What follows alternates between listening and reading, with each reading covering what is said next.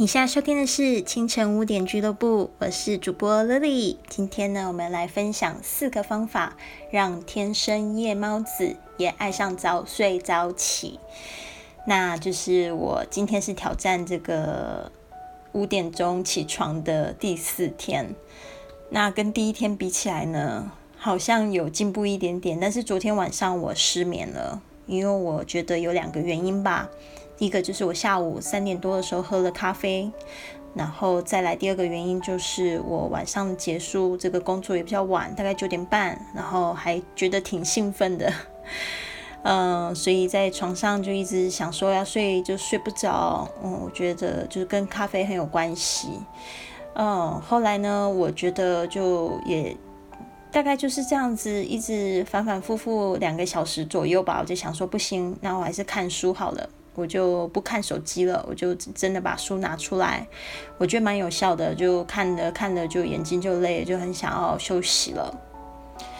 那我不知道说大家有没有这种是晚上就是没有办法早点睡觉，所以呢早上就起不来的困扰呢？今天呢我就发现其实五点起来的朋友就挺多的，大家都在这个群里面问早，所以呢也是蛮好的。所以呢，这个天生的夜猫子呢，有可能改变自己的生理时间哦。学会早睡早起嘛。这个澳洲的研究发现，这个惯性的夜猫族呢，他透过简单的行为改变，也是能够养成早睡早起的生理时钟的。那这个《纽约时报》有一个作者叫做 Henry Guinness，他说，一个前夜猫子则告白：早睡早起实在比夜猫族的生活好太多了。当夜猫族呢拖着疲惫的身体，配合朝九晚五的上班生活来到办公室时，成新人呢其实已经跑完晨跑，完成一半的代办事项，而且还一副神采奕奕的样子。然后这边有一个作家啊，Flip Prior，他就这样说：“他说我从来都不是一个成型人，我常常在喝酒，所以我早就放弃了成为一种就是早起的人的念头。”但是我在发现，我就发现呢，我错过了每天都可以感觉到阳光、健康与充满生力、生命力的时光。这个早起的好处这么多，天生的夜猫子有可能改变自己的生理时钟吗？这边呢，就有一个这个报告，有一个研究报告，他就发现，透过一系列的行为介入，极端的夜猫子呢，只要三个礼拜的时间就可以改变自己的生理时钟哦。啊，这边呢，这个 Guinness 他也分享，他说曾经是常年的夜猫族，然后呢，现在看来呢，就是一连串不良的睡眠习惯的后果，跟我的生理时钟一点关系都没有。所以呢，想要早睡早起的夜猫子可以怎么做呢？从这个夜猫子成功转型成成型人的 Guinness，他就给了下面四个建议。第一点。减少睡前刺激，让早睡更容易。啊，这边也有一个就是呃睡眠诊所的医师叫 Dimitri，呃 Dimitri，他说呢，想要早点睡，最重要的是要在睡前慢下来。比起划手机或者是用电脑呢，想要早睡的人应该要选择读书、听有声书、听音乐或者是打坐。放松与低度刺激的活动，相同道理，想要早睡的人应该要避免在睡前一两个小时进行激烈运动，或者享受大餐，甚至是接触到蓝光，就是说不要划手机啦。我个人认为呢，越无聊其实就越容易睡着。Guinness 他说，你可以读经典文学，毕竟到某个节点的时候，你就会发现睡觉比阅读好玩的多。说的真有趣，对啊，昨天就是在读这个西班牙语，觉得哇，好多都记不起来哦，然后呢就睡着了。好的，第二点就是找到一个早起的动力，让你起床更容易哦。这个 Dimitri 他就建议，想要早起的人可以找一个有趣。让自己充满动力的理由，激励自己起床。所以，无论是在享用咖啡、玩这个 social media 社群媒体，或者是规定太阳升起之后就可以无限制的使用网络，这些自我奖励都可以成为夜猫子早起的动力。嗯。我觉得下面这个写的不错。他说我最喜欢的部分就是从早起之后上班就多了很多自由时间，特别是我们昨天有讲到这个，你早起就是如果就早一个小时起床，你一年就会比别人多十五天哦。他说呢，现在我起床之后就会先去健身房，然后遛完狗再去上班。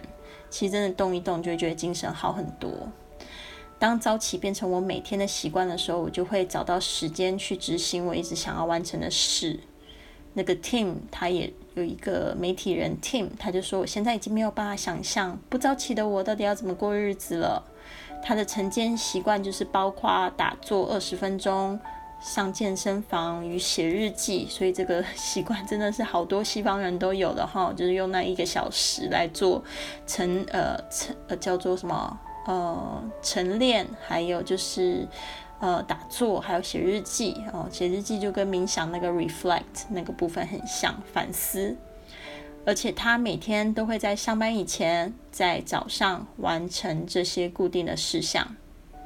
第三点就是改变，不要贪贪心啦，啊，就是慢慢来比较好。所以如果你平常都是习惯清晨一两点睡，你突然要晚上九点或者是十点睡，这就会很困难。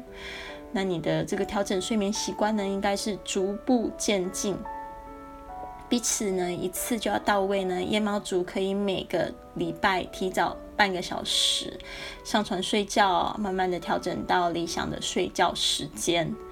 那起床的时间呢？其实比睡觉更容易控制，我也这样觉得。Dimitri 他就说，夜猫族呢可以在每个礼拜提早半个小时的睡觉时间，这个并且在睡前尝试舒压的活动，刺激自己的睡意。呃，第四点，他说观察自己的情绪，体察早起的益处。呃，Dimitri 他指出，他说人类呢其实并不擅长。这个观察长期的变化，夜猫子呢想要充分体会到早起的好处，应该要长期观察自己的情绪变化。下午的情绪呢，才是睡眠品质的试金石。呃，充眠的充足的睡眠呢，会反映在记忆力、情绪稳定，还有创意与冲动控制的提升。那 Dimitriu 他也说呢，追踪这些情绪指标，才能真正的反映早起早早睡早起所产生的益处。